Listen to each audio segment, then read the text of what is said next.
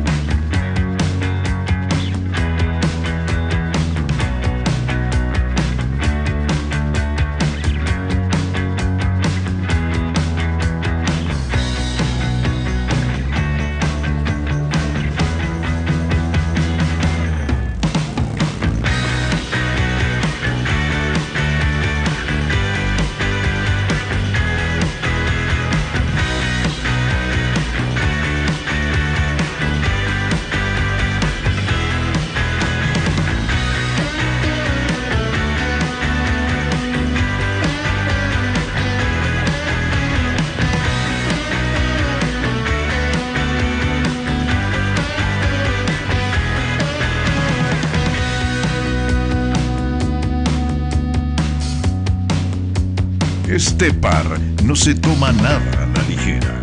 Todo lo vive intensamente.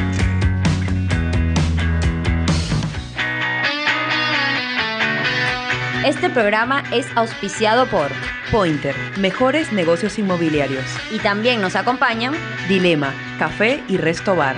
Ducom, Bar del Teatro. Y Café Fundador.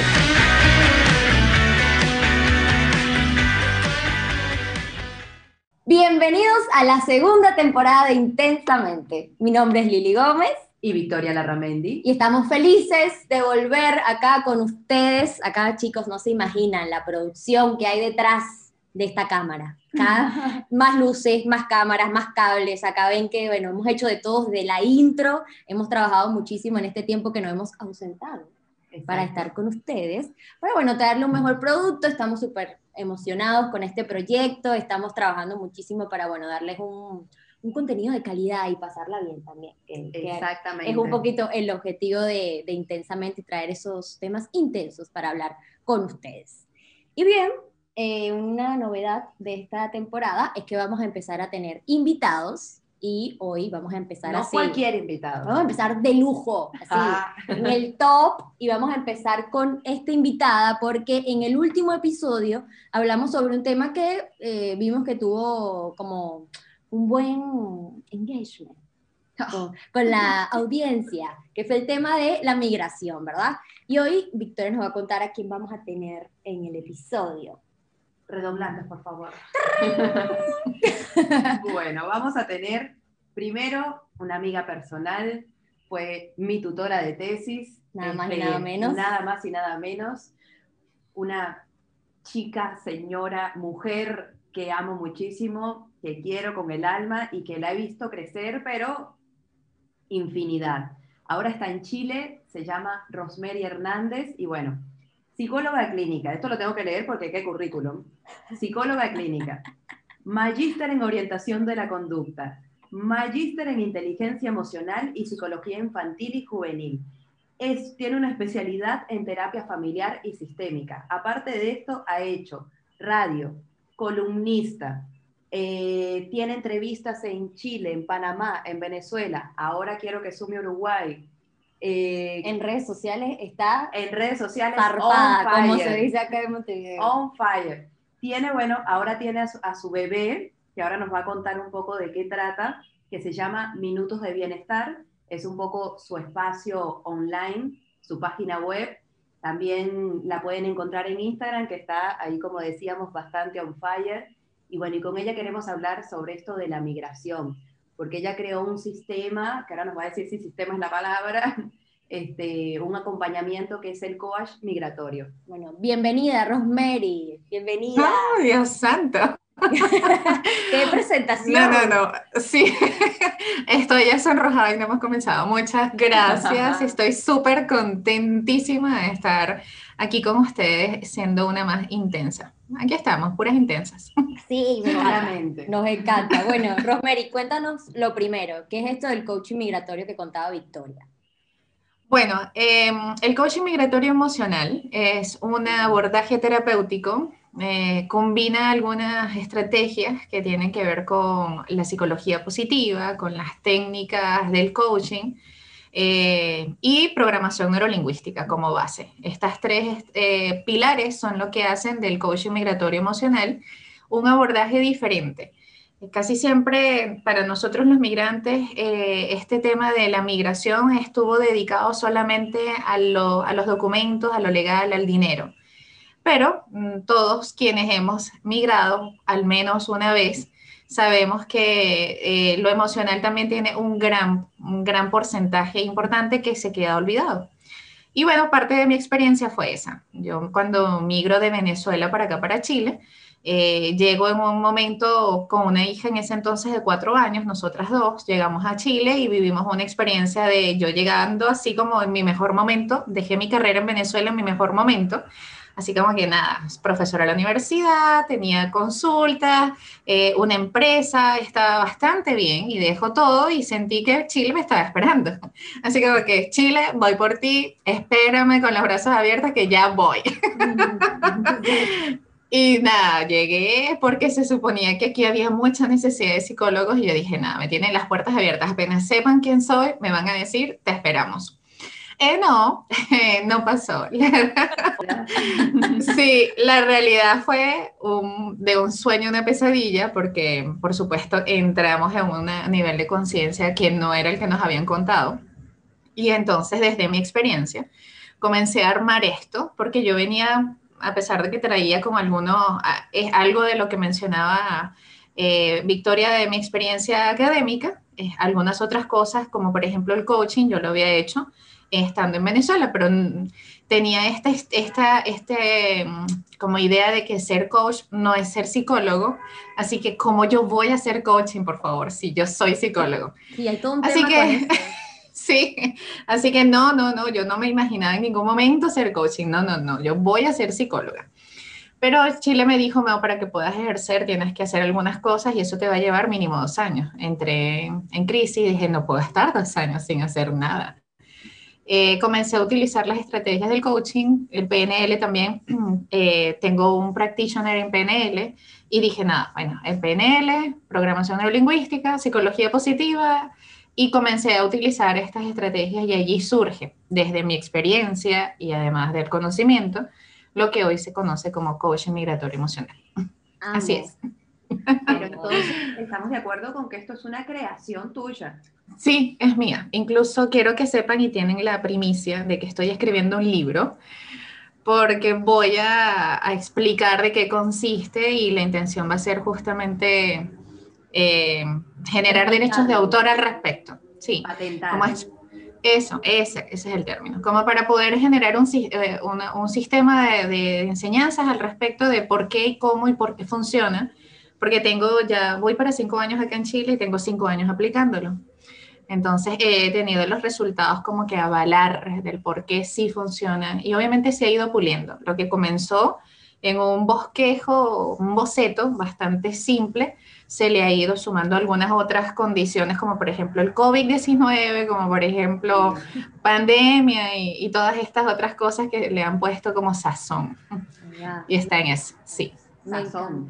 Me, hubiese encantado contar con un apoyo en el, en el ¿sabes? En ese tema de emigrar. En primeros años migratorios. No sé si ahora no lo necesite, no estoy 100% de acuerdo, pero en algún momento creo que sí estuvo más eh, gris el panorama y creo que me hubiese hecho bien escuchar como una palabra de ayuda.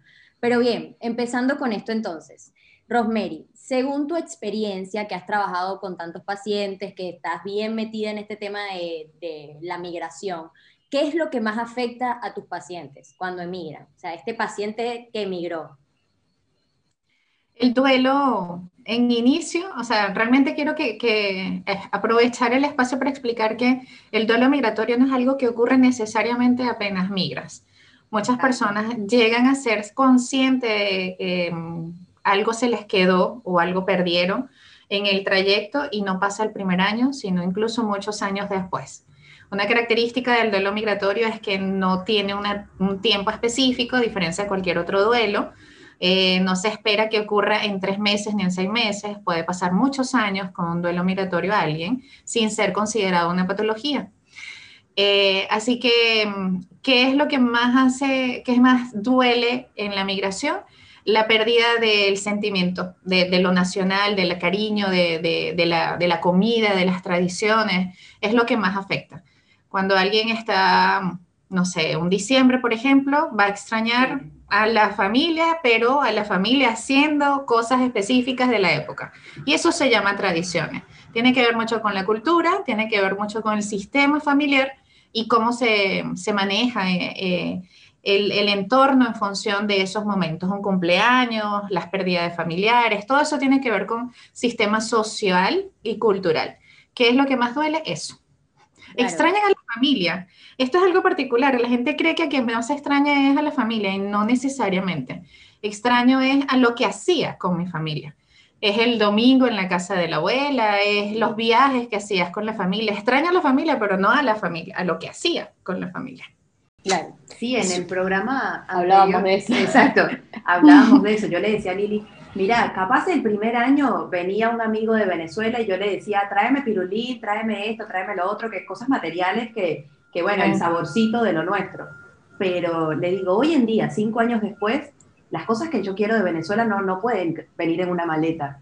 O sea, yo extraño el, el entorno, eh, estar sentada en, en la silla de plástico, en el patio, que están haciendo el sancocho, que son cosas que incluso en el momento no valorabas, pero te, te terminas dando cuenta cuando estás afuera que son parte de tu idiosincrasia. Así es. Es, muy fuerte. O sea, e, es, muy fuerte el extrañar cosas que tampoco al volver vas a encontrar, que era también lo que hablábamos en el programa, que yo había tenido la oportunidad de volver en varias oportunidades, por suerte, eh, pero volvía y tampoco estaba nada de lo que yo extrañaba. Bueno, porque ya mis amigos no estaban, porque la situación ya no estaba como antes, porque ya no hacíamos las mismas cosas, porque la familia no estaba completa. Entonces eso como que también es como un duelo que te vas dando golpe, porque como que intentas buscarlo, pero tampoco está. Entonces, ¿dónde me refugio si tampoco yendo, o sea, tampoco ahorrando todo un año y programándome? Vuelvo y tampoco está. Entonces, ese es, o sea, cuando hablo del duelo migratorio, para, para mí es como profundo, porque uno piensa que, bueno, que es algo, como decías, no te va a pasar a lo mejor siempre llegando o al tiempo, pero bueno, ¿cuánto dura? O cuando uno hace ese clic de que dice, bueno, ahora yo soy de aquí y ya eso lo dejo pasar, o sea, ¿cómo es ese proceso? O sea, ¿cuánto tiempo tengo que trabajar? O sea, no sé si tiene una explicación lo que te estoy diciendo, pero no sé. Yo soy de aquí. Claro, es que es que, por ejemplo, para ponerte un poquito en contexto, en el programa pasado hablamos que Victoria se sentía como de acá. Y yo no es que diga, ay, estoy súper incómoda, no, me encanta este país, está todo chévere, no tengo ni una sola queja. Deportada. No, me han abrazado, o sea, no, he hecho amigos, tengo mi pareja, está todo bien, pero tampoco es que te puedo decir, ah, no, es que yo en mi otra vida fui uruguaya, ¿me entiendes? O sea, no, me explico, no, pero tampoco cuando voy a Venezuela soy de allá, ya tampoco, ¿me entiendes? O sea, tampoco me siento eh, como reflejada en las cosas que están pasando, ni cuando voy a mi casa ya no siento que es mi casa, pero esta tampoco es mi casa, entonces es como... Ah, no, eh, chica. No, pero es verdad. No sé si ha pasado. se llama. Sí. No, agendar una sección. Una sesión. no sé si esto es normal. O sea, no sí, Lili. Sí, sí, es, muy normal, es muy normal. Eh, quiero que sepas que eh, cuando regresas a Venezuela, cada vez que regresas vuelves a abrir el duelo. claro. Así que... Yo siempre voy y vuelvo de primero. He hecho la culpa a la situación del país. Es decir, porque bueno, como hablábamos también en ese programa, ir allá y ver los problemas de cerca no es lo mismo que leerlo en un mensaje que te lo cuenten. cuando tú vas allá y ves la realidad, yo volvía como un mes para recuperarme emocionalmente, o sea, para volver a desconectarme. Es muy complejo.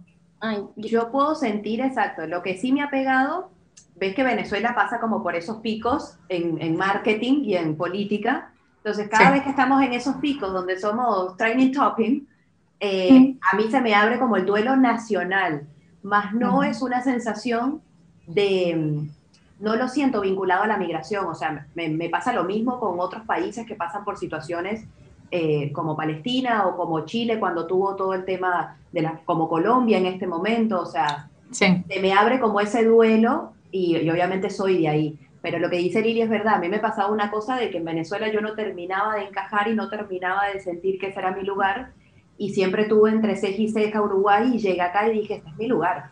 O sea, Venezuela me dio todo el backup, pero creo que, que socialmente tampoco pertenecía ahí.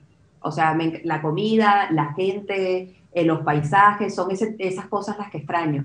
Pero, pero tú me dices de sociedad y yo acá siento que encajé perfecto. O sea, la tipa era uruguaya y no lo sabía. Exacto. Qué bien. Pero lo que pasa es que, em, como en respecto a lo que sentía Lili, efectivamente pasa. Ese, ese mes que regresas y estás tratando de volver a, a adaptarte, estás viviendo otra vez el duelo, ¿no? Y no es el duelo solamente por lo que vistes o viviste durante ese tiempo, sino de que otra vez estás despidiéndote. Y recordemos que el duelo justamente implica eso, una despedida, una pérdida. Y cada vez que estás perdiendo algo, vuelves a recuperarte en función de volver a adaptarme, volver a recordar que estoy acá. Y en cuanto al tema de, de, sentir esta pérdida eh, y que no necesariamente se presenta en un tiempo en específico, es porque no va, eh, o no sentirme ni de acá ni de allá, incluso hay un poema al respecto, que dice justamente eso, que no del migrante ya después de ser migrante no es ni de aquí ni es de allá, no somos de ninguna parte, nos convertimos en migrantes y eso es nuestra nueva nacionalidad, ser migrante, ser ciudadanos del mundo, que ahora se lo utiliza como bastante poética la cosa, pero termina siendo real, no terminamos siendo de ningún lado porque ya no pertenecemos a ninguna parte. Eh, y no pertenecemos porque incluso volver a nuestro país ya no es el país, ni somos nosotros, ni es el país que teníamos.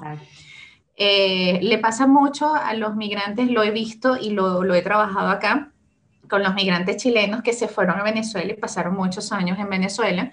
Y bueno, y las razones ya obvias los hicieron retornar a su país y se sienten exactamente igual en ese mismo punto de no ser ni de aquí ni de allá y ser incluso sentirse más de allá que de acá, más de allá de Venezuela que de acá de Chile, y tener esta sensación de no encajar. Y creo que si en algún momento a nosotros nos llegase a pasar algo similar, del retornar por las razones que sean, nos va a pasar algo similar a eso. Entonces creo que estamos en una posición de, de no ser de ninguna parte, pero saber que tenemos raíces de un lugar. Eso. Y es algo... ¿Y se puede vivir así?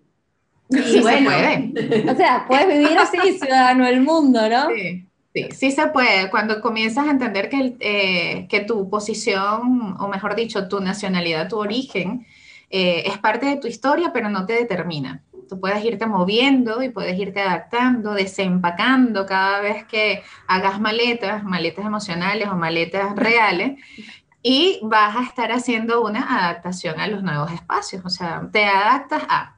Somos seres de adaptación y somos seres que nos acostumbramos al cambio, pero depende de nuestra apertura al cambio lo que va a hacer la diferencia. Entonces sí podemos vivir con eso, sintiéndonos libres. ¿eh? Creo que suena más poético llamarnos almas libres. Bueno, Rosemary, ¿cuál sería el estado ideal para emigrar? Hablo de que todas hemos tenido experiencia de amigos que emigran o con hijos o con parejas y vemos que en algunas oportunidades la cosa sale bien y en otras, bueno, no tanto. Parejas que terminan, familias que se devuelven porque la carga económica es muy pesada para una o dos personas. Cuéntame, según ahí tu experiencia, si hay un manual de cómo uno debería emigrar. ¿Qué tienes que tener? ¿Con quién tienes que emigrar? Cuéntanos, a ver. Eh, no lo hay. eh, Según Lili hay que ir solito. no, mira, es bastante particular. Hay personas a quienes les, les va muy bien, tal como lo acabas de explicar, hacerlo con compañía. Y hablo de compañía, puede ser desde parejas, amistades, ponerse en grupos y hacer esto sintiéndose que se pueden apoyar. Pero esto es algo bien particular porque depende mucho de los recursos personales. Eh, esto es bastante individualista, la migración suena, mm, suena terrible, pero es real, es muy individual. Por eso las relaciones de pareja, si no están bien, eh, bien sustentadas, bien armadas, eh, con, sí, o sea, con cualquier crisis que es propia de la migración, pierden. eh, se pierden, existen, y cada vez que yo hablo de parejas de inmigración, siempre hay como, no sé, mil comentarios porque siempre está él, me dejó, me, ella, él, eh, cambió, ya no es el mismo, ya no es la misma. Eh, siempre está como la búsqueda, eh, o mejor dicho, el señalamiento externo, pero es que realmente nos pasa a todos. Cada quien vive la migración desde, un, desde sus recursos como puede, incluyendo a los niños, que ese también es el otro tema bastante complejo. De los últimos tiempos, hablo un poco de la experiencia, al menos acá en Chile, y creo que esto se replica en algunos otros países, los padres en una onda de desesperación han querido traerse a sus hijos, a sus abuelos, a sus tíos, a todo el mundo. Entonces aquí hay como una, una necesidad de la compañía buscando que el otro migre para que yo no me sienta solo y me olvido de que el otro tiene también sus procesos y sus necesidades y eh, unas abuelas que vienen a ayudar a sus hijos terminan siendo las nanas pero obligadas, porque se sienten solas, entran en depresión, comienzan a vivir duelos más complejos porque perdí todo. Yo pensaba en mi jubilación estar disfrutando y estoy trabajando. Yo pensaba estar tranquila viendo la tele, la novela y ahora estoy cuidando a los muchachitos para que mis hijos vayan a trabajar, para que mis hijos tengan oportunidades. Entonces entra aquí un poco tema bastante egoísta, pero es real. O sea que no hay una manera de decir que hay una fórmula mágica.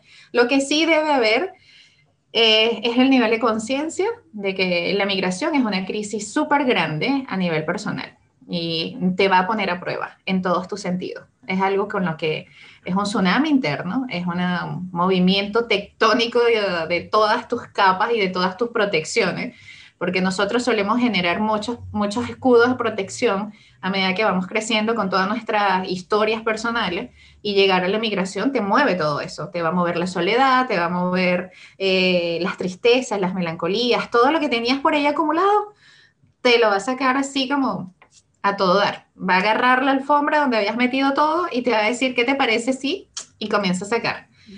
Sí, señor. Así que es muy personal y es bastante particular. Amé el tsunami. Ese va a ser el episodio, emigrar es un tsunami. Es un tsunami. a mí me, surge ahora con lo que comentas una, una pregunta que no teníamos. Yo siempre la hago esto a Lili y ella entra, ella entra en caos. Pero, este, un poco en lo que he ido recogiendo de comentarios de amigos, de familiares que han migrado en pareja, puede ser, y aquí entra mi, mi, mi feminista en potencia, que las mujeres tengamos más capacidad de adaptabilidad, de adaptación, digamos, este, en cuanto a diferentes roles que antes no nos habíamos planteado. Por ejemplo, yo trabajé en gastronomía, fui moza, pude ser bachera, y en cambio el hombre que emigra siendo un profesional preparado, ese cambio, ese golpe al ego le da muchísimo más duro y es como mucho más el proceso de depresión, digamos, para el hombre que para la mujer. Parte también otra vez en los temas individuales. Hay hombres a los que se les adapta bastante bien cambiar el título por lavavajillas o por dish shower. Hay otros a los que se les acomoda muy mal tener que dejar el, eh, no sé, eh, los años de experiencia, eh, y, esto es bien particular, eh, las posesiones, los logros, lo que yo era y bajar a comenzar de cero y hay otros a los que esto no les, no les afecta nada. Así que va muy particular. Lo que pasa con la mujer en especial es que hay toda una tendencia bastante particular que la mujer se adapta a todo lo que le sucede, eh, porque socialmente está preparada para eso, porque nos preparan para eso, y nos dicen, sí, y nos dicen que nosotras tenemos que ser utilities, o sea, nos insertan aquí el mensaje de ustedes tienen que hacer de todo, por eso la cantidad de roles. Entonces eres madre, eres esto, eres lo otro, eres aquello, y todo esto que haces, se supone que lo tienes que saber hacer bien siempre, y por lo tanto, eh, se nos hace más, menos difícil socialmente hacer estos cambios, menos complicado entender que podemos hacer otras cosas y eso va a estar bien. También nos afecta el tema del ego y nos afecta mucho el tema de la autoestima, un poco lo que yo decía cuando llegué, que fue un, un choque así de, de, sueños a pesadilla, porque fue como, ya va, pero y todo lo que yo había hecho, ¿cómo tú vas a decir que yo, tú no sabes quién soy? O sea, no. Sí. pero si yo soy Victoria Larramendi de Obvio, o sea, de Valencia. claro, eh, pero igual, o sea, es un tema de, de, particularidades. pero eso, hay una diferencia bien puntual y es que al hombre se le, se le inserta la idea de, de mm, que tienes que ser como una sola cosa, mientras que las mujeres, o sea, lo que hagas lo tienes que hacer, porque se supone que el objetivo es proveer en el caso del hombre, mientras que la mujer, Claro. tienes que muévete, hazlo. Tú Claro, puedes todo. hacer muchas cosas a la vez y tú eres buena para eso porque tú naciste así. Claro. Y también el Ujú. tema de como mamá gallina, ¿sabes? Como que tienes que luchar por los tuyos y me explico que eso también como mujer tenemos eso de, bueno, tengo que proteger a mis pollitos y hacer cosas, Sí, lo sí. que sea para proteger a mis pollitos. Pero bien, entonces, no hay una, una ABC para emigrar, pero al menos hay herramientas que nos puedas recomendar en el proceso migratorio, no sé, terapia, actividades, no sé, algo que me ayude a llevarlo mejor cuando lo voy a hacer. Esto, antes, durante o después. paréntesis, este, Ajá. exacto, al migrar, porque también entendemos que hay muchas personas que migran con otra realidad socioeconómica o con otra realidad económica. Entonces, capaz no tengan la posibilidad de contratar un servicio o pagar una terapia, eh, bien sea presencial o, digital. Pero bueno, ¿qué cosas les podemos recomendar a ellos que empiecen a consumir, que, que empiecen a hacer con su tiempo libre? O sea, ¿qué tipo de actividades son las recomendadas que no requieran de una inversión? Exacto. Ya, antes de la migración, súper importantísimo, no basarse solamente en la cantidad de papeles que necesitan, que sí, ya es importante y eso ya está en todas las páginas. Antes de la migración, importante hacer el despido, despedirse, hacer los cierres con todos tus temas pendientes, porque esto es algo que luego pesa. Por ejemplo, depende del país al que vayas a migrar, hay condiciones como el que se fue para Estados Unidos que no sabe cuándo va a poder volver, o el que se fue para Europa y no sabe tampoco cuándo vuelva a hacerlo.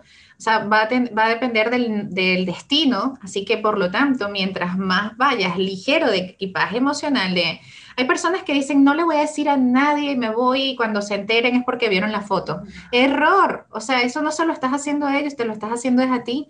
No despedirte te va a causar una sensación de todo lo que no hice, todo lo que no dije, todo lo que me faltó. Y esto es algo que llevas en ti. Entonces, cierra todos tus temitas pendientes, tus cositas, asuntos, ciérralo, deja todo Mi amor, listo. terminamos. Sí. Eh, no me espere que no vuelvo. O sea, dejemos estos temas bien arreglados para que te, incluso a la gente le, le molesta el tema de exponerse al llanto, como no, ¿para qué me voy a despedir? Que voy a llorar mucho. No, no, ya, mientras más drenes tu emoción, más vas a poder estar ligera porque vas a llegar al lugar donde vas a estar y no vas a sentir que te quedó algo por hacer. En cuanto al tema después de llegar, esto es importante y es comenzar a entender que vamos a tener fases de enamoramiento, de ese primer impacto de, ¡ah, qué bello es todo, qué genial, porque vamos a comparar. Y la comparación siempre nos va a llevar a hacer esto de, claro, esto es distinto a lo que yo tenía, lo que yo usualmente compartía, así que estoy embelesada, embelesado por esto y qué hermoso. Pero esa es, esa es una etapa, así como en, la- en los noviazgos, eso es una etapa. Después pisas realidad y te das cuenta como que, oye, mira, tampoco es que la gente así como que, que tanto. Ah, Y como que, como que el paisaje sí es bonito, pero no me gusta el frío, o, Exacto. o no, o no tolero esta agua fría, o las playas las extraño, y comienzas a como a llegar un poco más a la realidad y a la convivencia.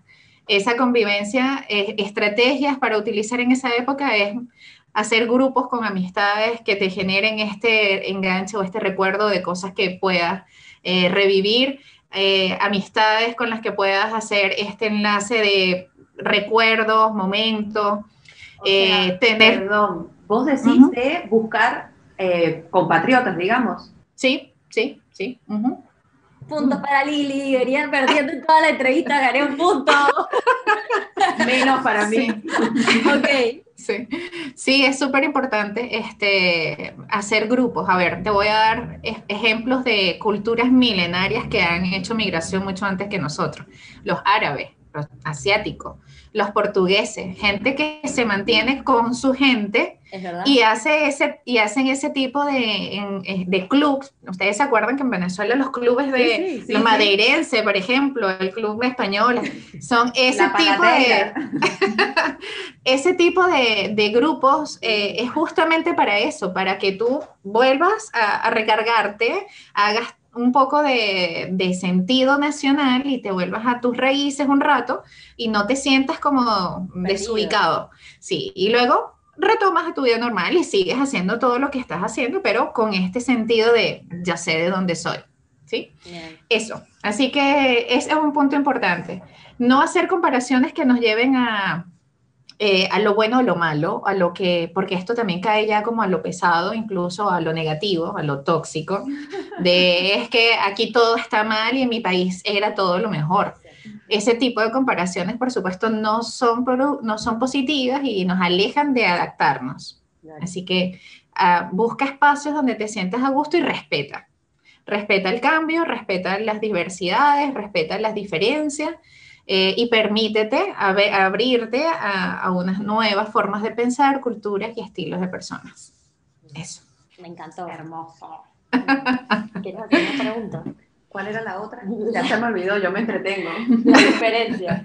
Ah, Una, Eh, una pregunta que Victoria quiere hacer. exacto. Porque viste que hemos escuchado mucho en las redes, eh, Venezuela en un momento se puso hasta como de moda. Y era también como una victimización del venezolano y todo este tema.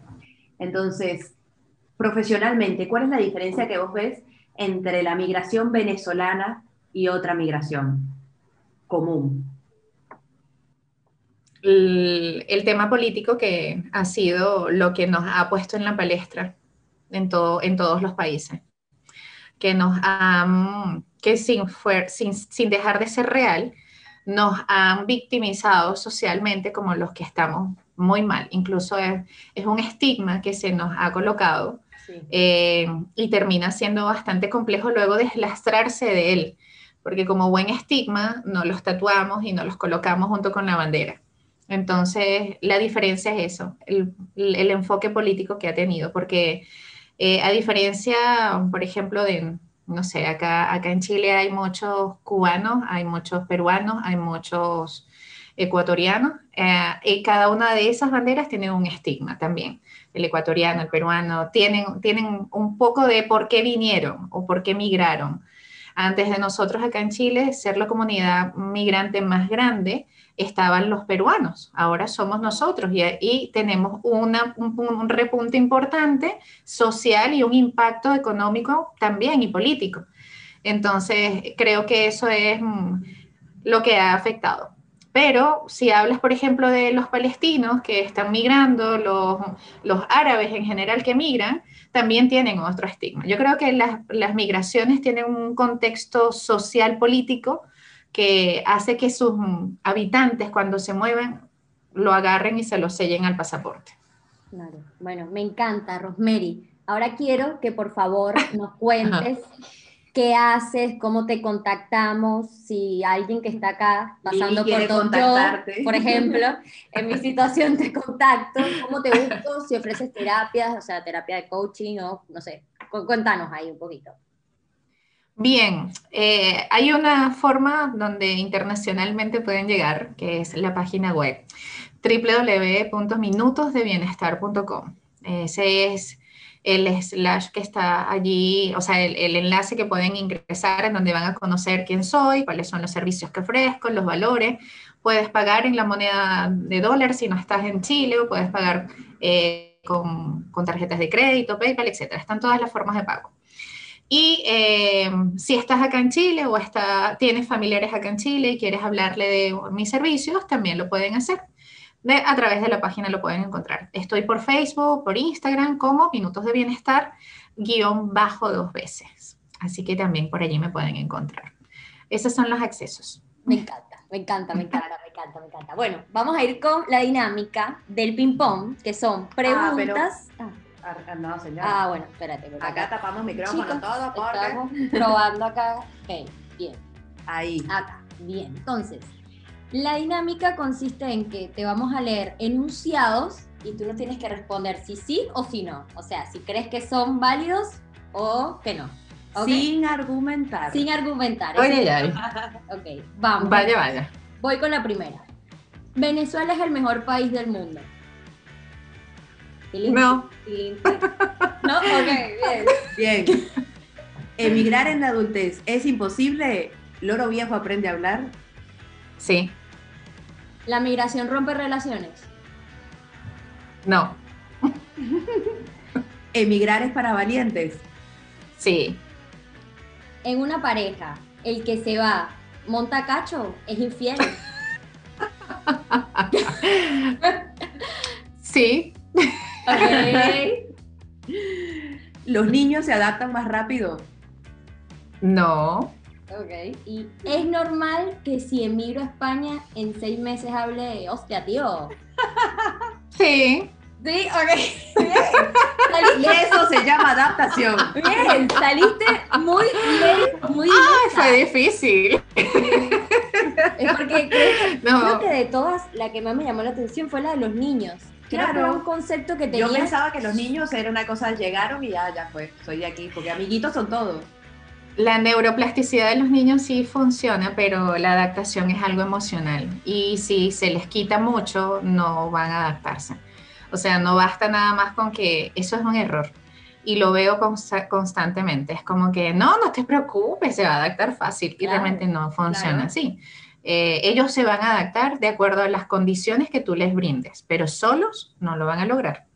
Bien, bueno, Ajá. me encantó esta bien. entrevista, Rosemary. Muchísimas, muchísimas gracias. Eh, amé, aprendí muchísimo y como siempre, ¿no? Te dije, te dije. Es lo máximo. Qué linda. Re- recomendó así, al, al punto, me encantó. Ay, qué bella. Yo estoy súper encantada. Además que me gustaron mucho las preguntas. Permitieron que mm, explicar algunas cosas que a nivel de mitos hace que la migración deje de ser eso, o sea, un- algo muy o muy fantasioso o muy de pesadilla. Así que me encantaron las preguntas también, chicas. Genial, lo hicieron maravilloso y me encantó y lo disfruté. Las preguntas estuvieron difíciles, ojo, las del sí no están así como que, pero ¿cómo te explico que sí? Pero, pero estuvieron muy bien. Eh, gracias. Bueno, Besos. Muchas gracias. Muchas gracias. Podemos hacer otro encuentro. Te tenemos ahí. Cuando quieran, de verdad que sí. Así que bueno. Besos, que tengan excelente día. Besos. Chao. Igual. Chau, chau. La intensidad de la semana.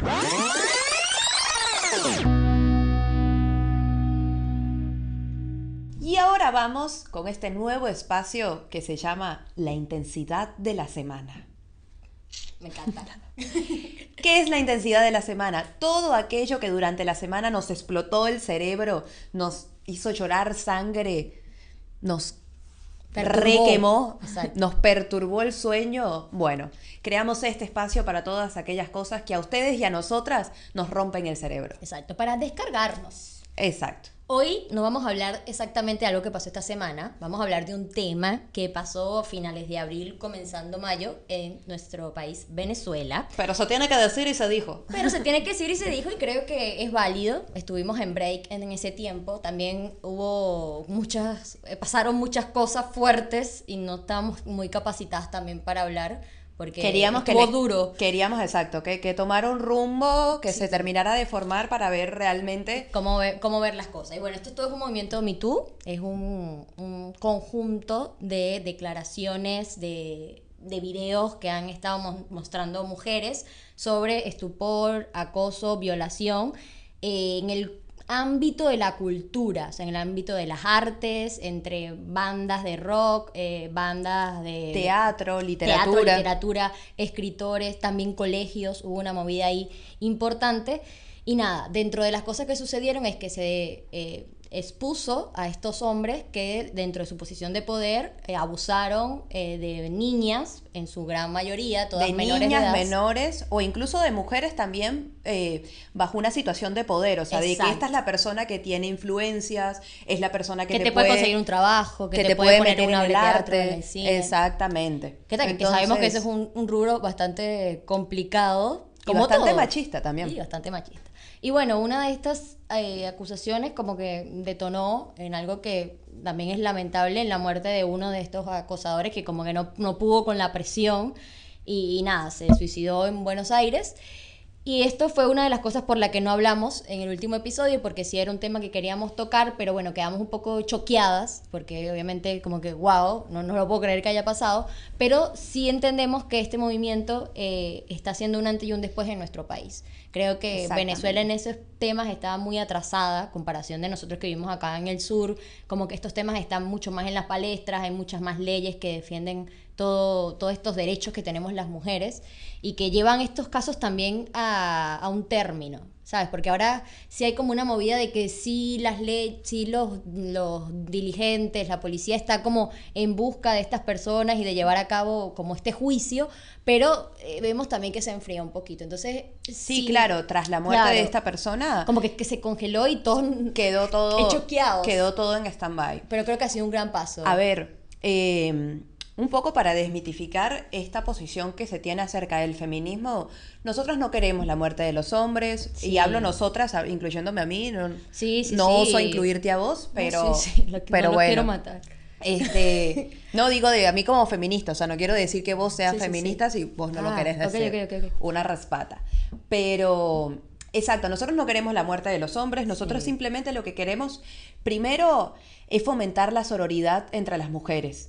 Este movimiento, lo importante que yo le veo es que, bueno, mujeres venezolanas, que tenemos todo ese estigma de lo callado, lo que no podemos decir, de cómo tiene que ser la mujer, Total. de que tenemos que aguantar cosas, de que tenemos que ser cosificadas constantemente y estar buenísimas para lograr lo que queremos en la vida, porque solamente con el cuerpo es que vas a lograr lo que quieres.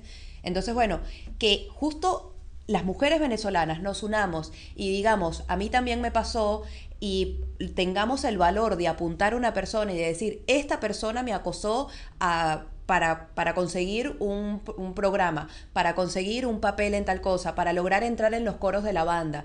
O sea, hay una cantidad de cosas y hay una cantidad de acoso que sufre la mujer en este rubro artístico y en la vida que, que bueno, que está bárbaro, que empezamos a ponerle nombres y a desnormalizar, porque, o sea, no, no tiene que ser así como la, porque al hombre no le pasó nada, el hombre llegó ahí porque tocaba bien la guitarra, llegó ahí porque escribía bien, llegó ahí por su talento, y eso es lo que nosotras también queremos conseguir. Entonces, bueno, exponer todas estas cosas que han venido pasando, es una lástima que el final que tuvo, por lo menos con este hombre, recordame el nombre. Willie McCain. Exactamente. Es una lástima que haya terminado de esa manera. Entendemos también que, bueno, eh, si bien no era lo que se buscaba, lo que se buscaba era Justicia. justicia, que estas mujeres pudieran poner en palabras todo eso que venían callando, que el relato de esta primera mujer que abrió todo sirviera para otras mujeres que fueron las que salieron con el Me Too, o sea, a mí también me pasó. Y bueno, y esta persona entiendo que, que un poco la presión y, y la importancia que él tenía en el país, o sea, tenía una cantidad de premios, estaba avalado por una cantidad de institutos que todos se retractaron de los premios que él había logrado, de la exposición que él tenía, lo sacaron de una cantidad de, de eso- academias, o sea, se le sacaron todos los premios de, de arte y de, de literatura que tenía. Entonces, bueno, también entró en toda una, una movida psíquica para él donde no vio otro camino. No era lo que se buscaba, es realmente una pérdida, pero sí creo que esto no tiene que frenar ni el Me Too ni la unión entre las mujeres. O sea, las mujeres eh, legalmente no se nos ha dado ese canal, entonces bueno, si las redes sociales sirven para eso, bienvenidas sean. Exactamente. Y también aplaudir a esas mujeres que se atrevieron a hablar, porque, o sea, si bien la sociedad se supone que está evolucionando, pero siento que la, la- la sociedad venezolana todavía no está en ese punto. Entonces, corrías el riesgo de que te llamaran de loca. Sí, de o- puta. Exacto. O que te, te avalaron, me explico. O sea, creo que era un riesgo que como sociedad todavía no estábamos. No, no es como, siento que acá en el sur eh, hay más respaldo sobre ese tema. Sí está el, Totalmente. el Me Too bien armado, el yo te creo. O sea, como Sí, que no, las mujeres estamos... Acá hay una página por cada rubro. O sea, hay- Exacto. Hay, varones del carnaval, varones de la gastronomía, Sí, sí, sí. varones del rock, varones de... O sea, que esas páginas son para que todos, por ejemplo, todas las que fueron acosadas por cantantes de rock hacen sus declaraciones en varones del rock. Todas las que fueron por el carnaval, que el carnaval acá es, bueno, Una movida una movida importantísima. importantísima que dura mitad del año, no como nosotros que son dos días. Eh, varones del carnaval es eso, porque también es un rubro recontra de hombres. Exactamente. Entonces, bueno, eh, felices porque haya empezado este, esta movida en Venezuela, porque empecemos a hablar de eso, porque, no sé, porque creamos en las mujeres que tienen la valentía, sea años después, sea en el mismo momento, sea cuando sea que nosotros tengamos esa ya capacidad como sociedad de creer y abrazar y apoyarlas en este proceso. Exactamente. Y que eso habla también de cómo Venezuela este, Está evolucionando. Está evolucionando, exacto. Como sociedad no esperaba esa reacción. Exacto, por eso te digo, o sea, yo me pongo en la situación y digo, "Mm, no sé si te van a dar tanta credibilidad a ti Claro. en vez de creerle a este señor que es re famoso. exacto. ¿Entiendes? Entonces es como que cool que, que haya pasado y que se haya avalado. O sea, que como sociedad hayamos sido capaces, inclusive este movimiento en Instagram, hay una, una página, yo te creo, que es la que está avalando esto. Por la vamos a, mujeres. a dejar acá para que sí, la puedan exacto, ver. para que ahí están todas las declaraciones de todas las mujeres, los testimonios, exacto, sobre estas situaciones. Y bueno, nada, eh, este fue el programa de hoy Esta es la intensidad de la semana. y nos vemos el próximo jueves. Besos, besos. Y a denunciar.